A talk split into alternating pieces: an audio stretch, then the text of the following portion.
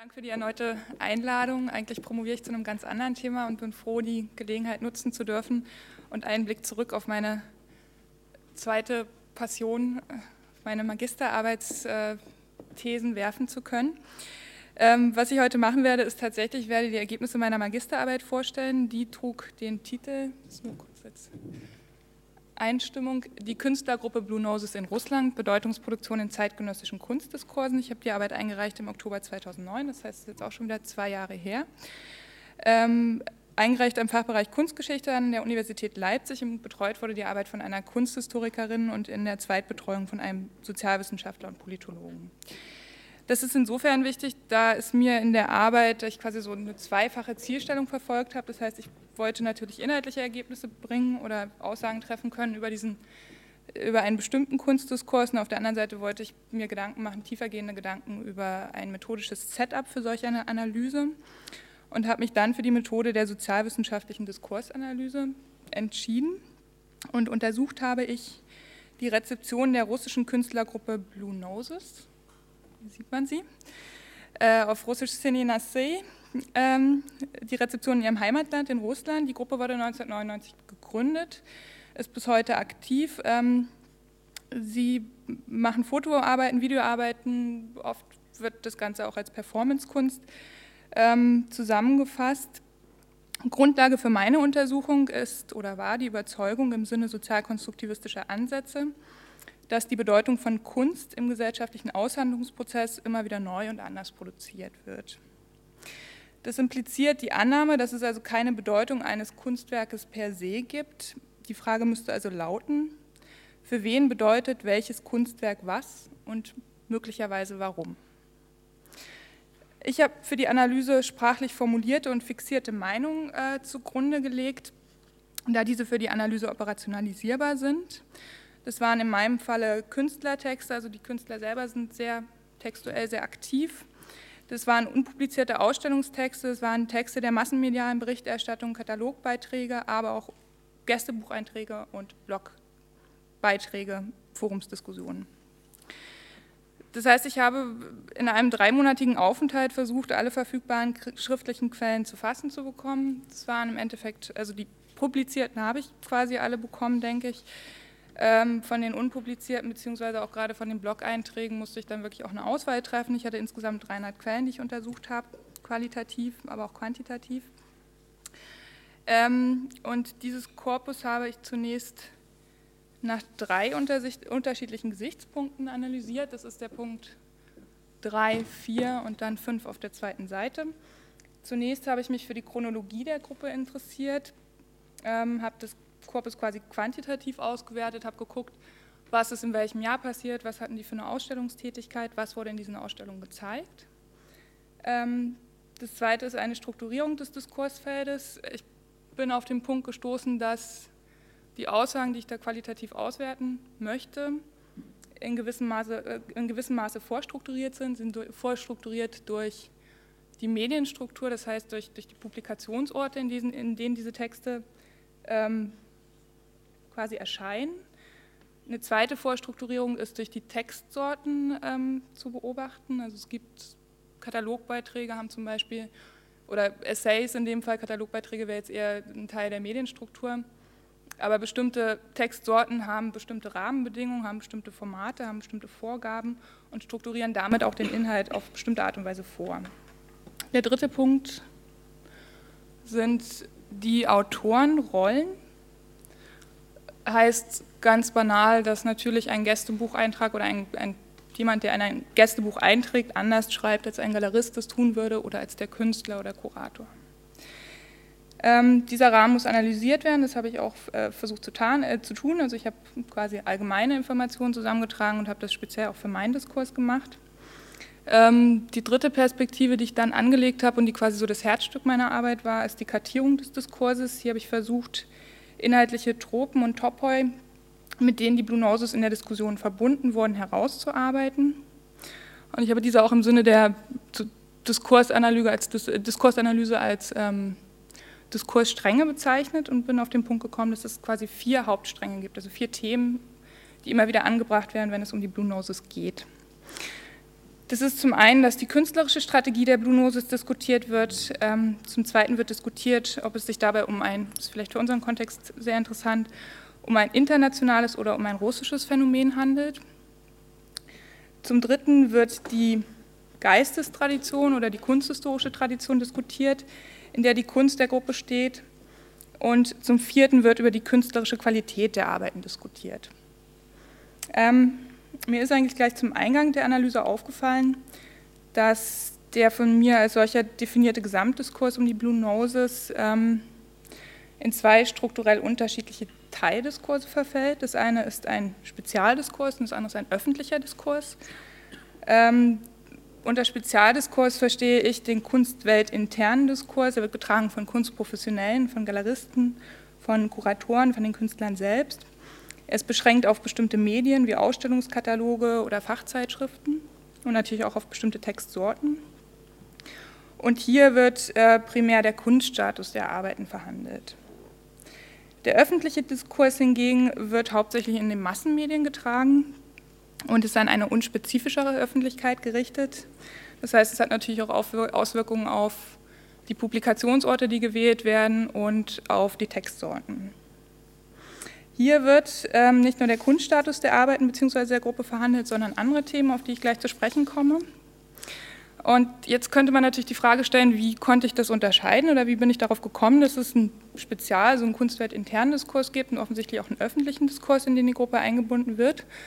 Und da habe ich ein paar statistische Spielereien angestellt. Das heißt, ich habe das, das Korpus quasi quantitativ ausgewertet und mir die Anzahl der publizierten Artikel angeguckt in den russischen Massenmedien und habe festgestellt, dass es doch sehr variiert über die Jahre. Es gibt drei Jahre, die besonders auffallen. Das ist 2003, 2005 und 2007. Dann habe ich mir nochmal die Publikationsorte ein bisschen genauer angeguckt und siehe da, man kann für diese drei Jahre auch feststellen, es gibt wirklich quasi eine höhere Publikations- Rate in Tageszeitungen, also unspezifischeren Medien in diesen drei Jahren, 2003, 2005, 2007. Das heißt, ich würde mir diese drei Jahre jetzt gern genauer angucken und dabei den Übergang vom Spezialdiskurs zum öffentlichen Diskurs beschreiben wollen. Ähm, zunächst einmal ist 2003 ein Jahr, hier vielleicht noch ähm, quasi so als Gegenprobe eine Statistik zur Ausstellungstätigkeit der Blue Noses. Mir ist zudem aufgefallen, das Jahr 2003, 2005, 2007 sind Jahre, in denen die Blue Noses viel ausgestellt wurden. Also man kann davon ausgehen, dass das quasi auch die Aussageanlässe waren. Aber irgendwie gerade 2007 ist jetzt kein Jahr, in dem besonders viel passiert ist, wie wir aber gesehen haben. In der Berichterstattung scheint da irgendwas gewesen zu sein, was darauf hindeutet, dass, dass diese Gruppe in der Öffentlichkeit eine bestimmte Wichtigkeit hat. Ähm, genau, die Aufklärung kommt gleich. 2003 ist also das Jahr, was ich identifizieren konnte als das Jahr der Festschreibung der Gruppe als internationales oder als künstlerisches Phänomen im In- und Ausland. Inland meint Russland, Ausland quasi der Rest der Welt. Im Februar 2003 hat die Gruppe an einer russisch-englischen Konferenz zur Bestimmung der zeitgenössischen russischen Kunst in London teilgenommen. Hier quasi das Deckblatt der Konferenz, auf dem man die Blue Noses auch sieht, beziehungsweise eine Arbeit der, eine Arbeit der Gruppe. Im Mai 2003 nahm die Gruppe an der Biennale in Venedig im Rahmen von Alek Kuliks ähm, Projekt Absolute Generations teil. Und im Herbst folgte dann die Einzelausstellung Zwei gegen die Mafia im russischsprachigen Raum. Das heißt, es war eine Galerieausstellung, eine Einzelausstellung, die in Moskau, in Kiew und in Nischni Novgorod gezeigt wurde. Diese Ereignisse wurden in der Kunstberichterstattung, in Ausstellungsbesprechungen, in Interviews und Porträts besprochen.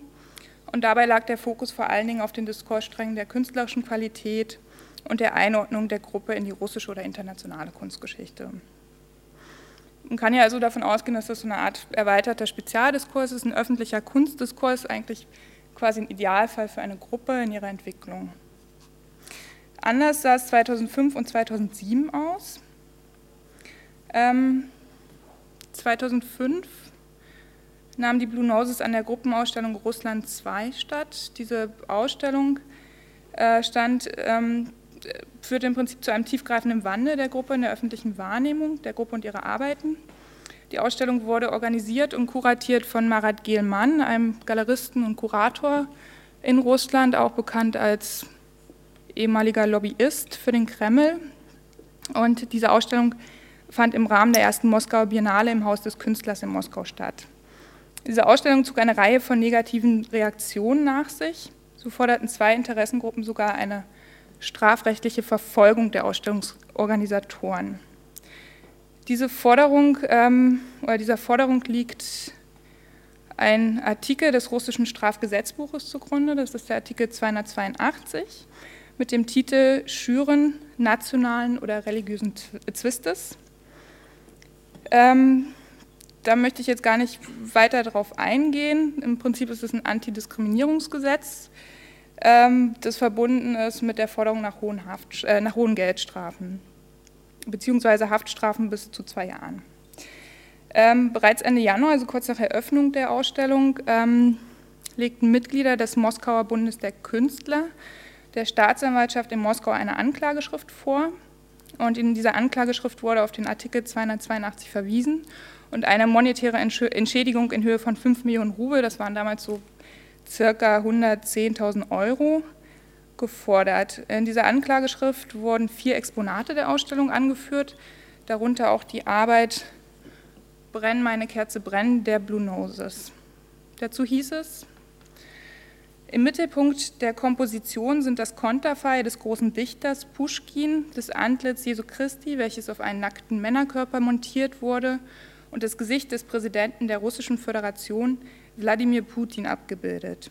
Das Werk, das betont mit Ironie und Sarkasmus ausgeführt wurde, ist offensichtlich auf die Verletzung der Gefühle der Gläubigen gerichtet. Zitat Ende.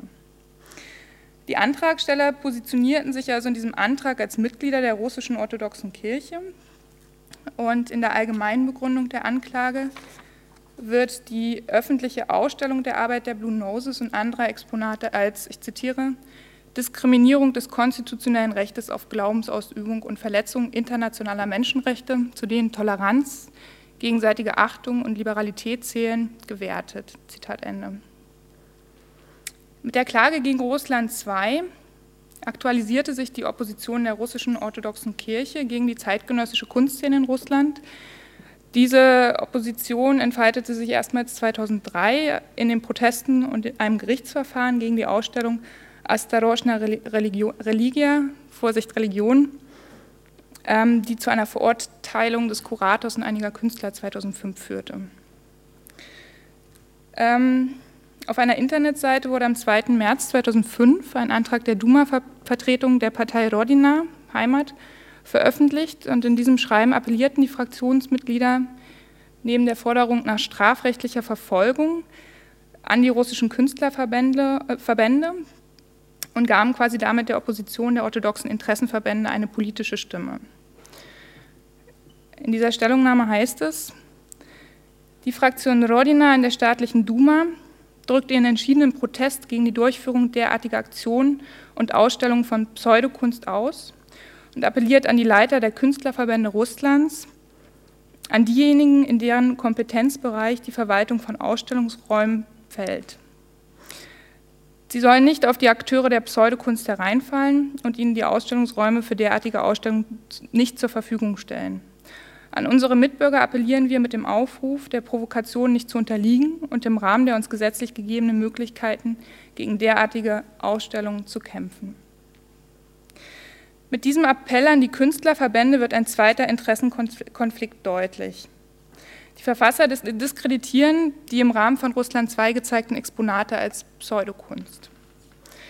Ersichtlich wird aus dieser Erklärung, dass es ein implizites Verständnis von wahrhaftiger äh, Kunst geben muss, deren Bewahrung bei den Künstlerverbänden liegt.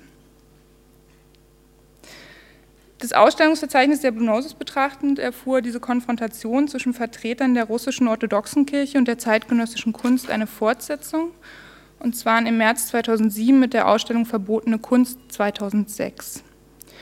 Im Sacharow-Zentrum in Moskau veranstaltet, führte die Ausstellung ebenfalls zu einer Anklage der Ausstellungsorganisatoren Andrei Jerofeev und Juri Samadurov zu den beanstandeten Arbeiten gehörte die Arbeit Tschetschenische Merlin, der Blue Noses. Ähm, Im Verfahren trat die orthodoxe Bewegung Volkskirche ebenfalls unter Berufung auf den Artikel 282 des Strafgesetzbuches der Russischen Föderation als Antragsteller auf. Und diese Antragsteller forderten die Schließung der Präsentation und eine strafrechtliche Verfolgung der Organisatoren. Mit dem Unterschied zum ersten Verfahren, dass diesmal wirklich zwei Jahre Haftstrafe gefordert wurden. Das Verfahren, wie ich neulich erfahren habe, ist vor drei, vier Wochen ausgegangen. Der Kurator Andrei Jerofeev ist mit einer Geldstrafe davongekommen, aber es kam, wie gesagt, zu einer Verurteilung. In der damals vom Gericht eingeforderten kunstwissenschaftlichen Expertise kommt die Autorin, die Kunsthistorikerin Natalia Timorovna Enieva, zu dem Schluss, dass es sich bei der Ausstellung, also bei Verbotene Kunst 2006, eben nicht um eine künstlerische Aktion handelt. Und sie argumentiert diese Entscheidung folgendermaßen. Die Ausstellung Verbotene Kunst 2006, die im Museum Adi Sacharov im März 2007 stattfand, ist keine künstlerische Aktion. Der Begriff der Kunst wurde hier gebraucht, da er nach Meinung der Ausstellungsmacher tabu für Kritik von außen ist. Im Namen der Kunst wurde eine klar ideologische Veranstaltung durchgeführt. Die Exponate, die auf dieser Ausstellung gezeigt wurden, übernahmen die Rolle von Transparenten in der Art politischer Plakate, die für eine agitatorische Aktion antichristlichen und antirussischen Inhalts benutzt werden. Dieser kurzen Zusammenfassung folgte eine ausführliche Kritik in der Expertise, eine ausführliche Kritik an der institutionellen Struktur des Feldes der zeitgenössischen Kunstszene in Russland, in deren Zusammenhang die Autorin, also jene Natalia Geneva, auch ihr Verständnis von Kunst preisgibt. So sagt sie, der Definition nach ist Kunst ein Bereich des menschlichen Handels, in dem es um die Kultur, Kultivierung geistiger Werte, die mit dem Begriff des Schönen, russisch Prekrasnava, verbunden sind. Eine zweite Meinung äh, kommt von dem Fernsehmoderator und Journalist Michail Leontjev. Er veröffentlichte am 26. März 2007 auf der Internetseite km.ru einen längeren Kommentar zu Verbotene Kunst 2006 unter dem Titel die Provokateure zu schlagen hat keinen Sinn, man muss sie einbuchten und das für lange. Leontjew, Leontjew sah in der Ausstellung eine Provokation und wirft in seinem Beitrag die rhetorische Frage auf, ob diese Provokation in die Sphäre der Kunst, der Gesellschaft oder gar in den Bereich der strafrechtlichen Verfolgung fällt. Die, Zitat, öffentliche Provokation der Massen aber sei Demagogentum, Zitat Ende, und somit strafbar. Der Kurator der Ausstellung, Andrei Jerofeev, antwortete in einer öffentlichen Diskussion indirekt auf die von Leontjew gestellte Frage. Er sagt, in der Ausstellung geht es gar nicht um Kunst, es ist vielmehr eine Ausstellung über Ausstellungen. Im Konzepttext der Ausstellung äh, wiederum heißt es, dass das auf mehrere Jahre angelegte Programm Verbotene Kunst 2006 die Überwachung und Diskussion der institutionellen Kritik im Feld der Kultur zum Ziel hat. In einem Interview mit dem Moskauer Radiosender Echo Moskwy äußerte sich eben jener Marat Gellmann, also der Kurator äh, von Russland 2 und Galerist, zu der Klage gegen Russland 2. Er sagt, ich bin sogar zufrieden, dass Sie ein Gerichtsverfahren gegen mich angestrengt haben. Wir werden es gewinnen und vielleicht beendet das auf irgendeine Art und Weise diese ganze Episode im Konflikt der Kunst mit der orthodoxen Kirche. An den Reaktionen der Kuratoren wird deutlich, dass, nicht nur, dass nicht nur die Gegner der Ausstellung diese, also die Ausstellung und die dort gezeigte Kunst, aus dem System der Kunst herausgetragen haben, sondern auch die Vermittler selbst. Beide Parteien nutzen die zeitgenössische Kunst und die Diskussion als Möglichkeit einer Teilhabe an einer wie auch immer gelagerten große, größeren Öffentlichkeit. Charakteristisch, und das ist spannend für beide Fälle, ist die direkte und indirekte Distanzierung vom Begriff der Kunst. Ähm, das Ganze erfährt zumindest wiederum im Ausstellungsverzeichnis der Blue Noses eine weitere quasi Fortsetzung im Jahr 2007. Im Rahmen der zweiten Moskauer Biennale für zeitgenössische Kunst kuratierte eben wieder jeder, jener Andrei Jerofeev als Leiter der Abteilung für neue und neueste Tendenzen der Tretjakov-Galerie die Ausstellung Soz Art, politische Kunst in Russland. Im Herbst desselben Jahres, die Ausstellung lief ganz normal, das war im Sommer, war relativ erfolgreich, auch gut beachtet von der russischen Presse.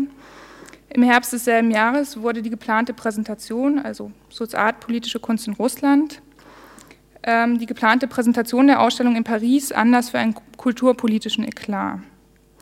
Im Rahmen einer Pressekonferenz über die Verabschiedung eines verschärften Gesetzes zur strafrechtlichen Verfolgung von Pornografie äußerte sich der russische Kultusminister Alexander Sokolov über die kommende Ausstellung in Paris folgendermaßen.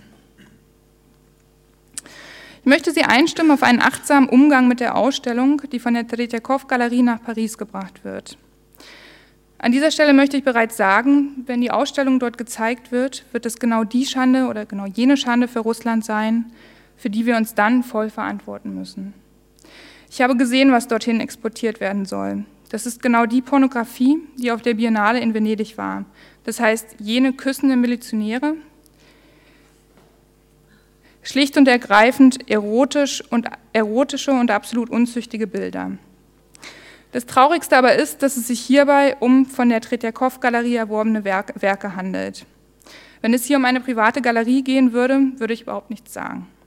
Wenn eine private Galerie irgendetwas zeigt, dann kann es keine regulierenden Mechanismen geben. Aber das ist unsere staatliche Tretjakov-Galerie. Sokolov bezog sich mit dem Verweis auf die küssenden Milizionäre auf die Arbeit Die Ära der Barmherzigkeit der Blue Noses, die Teil der in Moskau gezeigten Soziart-Ausstellung gewesen war. Die Anwesenheit von zahlreichen Vertretern der Massenmedien auf, dieser, auf einer Pressekonferenz führte zu einer unmittelbaren und umfangreichen Berichterstattung des Vorfalls. Ähm, dabei können die Reaktionen in drei grundsätzliche Argumentationslinien unterteilt werden. Eine Gruppe von Autoren stellte die professionelle Inkompetenz Sakalovs als Politiker heraus. So habe er mit seinem Ausspruch seiner persönlichen Meinung Vorrang vor einem diplomatischen Konsens gegeben. Darüber hinaus habe er das Einbeziehen, äh, das Einbeziehen von Expertenmeinungen vernachlässigt. Dieser ersten Gruppe gegenüber liegt eine zweite Autorengruppe, welche die öffentliche Äußerung des Kultusministers als Anlass für eine grundlegende Kritik der Ausstellung und eine allgemeine Diskreditierung der zeitgenössischen Kunst und ihrer Akteure benutzte. Damit verbunden war ein Betonen der Autorität Sakalovs und eine Diskreditierung seines professionellen Gegenspielers, des Leiters der Agentur für Kultur und Massenmedien, Michael Schwidkoy. Reaktionen dieser Art ähm, finden sich vor allen Dingen in Online-Medien orthodoxer Gruppen, als eine dritte, das ist auch die größte Autorengruppe, oder eine dritte, die größte Autorengruppe behandelte den Skandal hinter dem Skandal. Der Ausspruch Sakalovs und das damit ausgelöste journalistische Interesse brachte zutage, dass die Exponatliste der Ausstellung, der Präsentation in Paris, bereits von verschiedenen Instanzen innerhalb der Tretjakov-Galerie, aber auch außerhalb durch Schwidkoy bzw. seine Mitarbeiter überarbeitet und gekürzt worden war. In diesem Zusammenhang wurde das Schlagwort Zensur in den Diskurs eingebracht. Der direkte Vorwurf einer Zensur im Sinne einer Überprüfung oder Kontrolle durch den russischen Staat wurde allerdings nur in sehr wenigen Beiträgen direkt geäußert. Ähm, wiederum gab es zahlreiche Reaktionen auf diesen Zensurvorwurf. Ähm, das kann man auch wieder in zwei Gruppen teilen. Einige Kommentatoren entwickelten in ihren Kommentaren eine Polemik gegen die beobachtete und als übertrieben bewertete Sensibilität der Öffentlichkeit gegen dem Thema der Zensur, gegenüber dem Thema der Zensur. Ähm, diese Polemik wurde in einzelnen Fällen auch durch eine Kritik an den Akteuren des Kunstmarktes ähm, begleitet. Hier ist das Argument, dass quasi diese Akteure des Kunstmarktes in Russland das Thema Zensur als Selbstwerbung verwenden würden. Demgegenüber gab es eine dritte Gruppe von Aussagen, in welchen sich die Autoren um eine in welcher sich die Autoren um eine Darstellung des Skandals als innerbetrieblichen Skandal der Tretjakow-Galerie in Verbindung mit der übergeordneten Institution der Agentur für Kultur und Massenmedien bemühten. Zusammenfassend kann man also sagen, dass die Aussage des russischen Kultusministers Alexander Sokolov über die Ausstellung Soz A 2007 eine kontroverse Debatte auslöste. Es war eine kontroverse Debatte über verschiedene mit der Aussage verknüpfte Aspekte. Ähm, in der umfassenden Berichterstattung wurde Sakalovs Ausspruch zitiert oder paraphrasiert und meist dann auch mit, mit der Arbeit der Blue Noses begleitet. Zentral ist dabei die Wiederholung von zwei Schlüsselbegriffen. Das eine ist Pornografie, das andere Schande. Beide Begriffe sind in der russischen Öffentlichkeit mit bestimmten Allusionen verbunden. So ist der Vorwurf der Pornografie einerseits ein Verweis auf einen juristischen Tatbestand. Ähm, wir erinnern uns, die Pressekonferenz fand ja eigentlich anlässlich der Verabschiedung eines neuen, eines neuen verschärften Pornografiegesetzes statt. Ähm, gleichzeitig wurde, wurden unter den Akteuren der zeitgenössischen Kunstszene Erinnerungen an die Zensurpraxis der Sowjetunion wachgerufen. Damals war es so, dass man das Schlagwort Pornografie äh, als Label quasi für Zensurvorgänge auch benutzt hat. Ähm, das Stichwort Schande, mit dem Sakalow einen drohenden Imageverlust Russlands etikettierte, entstammt hingegen aus einem moralisch-religiösen Verstehenskosmos und er gab daher der von orthodox religiösen Kreisen ausgehenden Diskussion ein griffiges Label für Angriffe gegen den gesellschaftlichen Teilbereich der zeitgenössischen Kunstproduktion in Russland. Vielen Dank.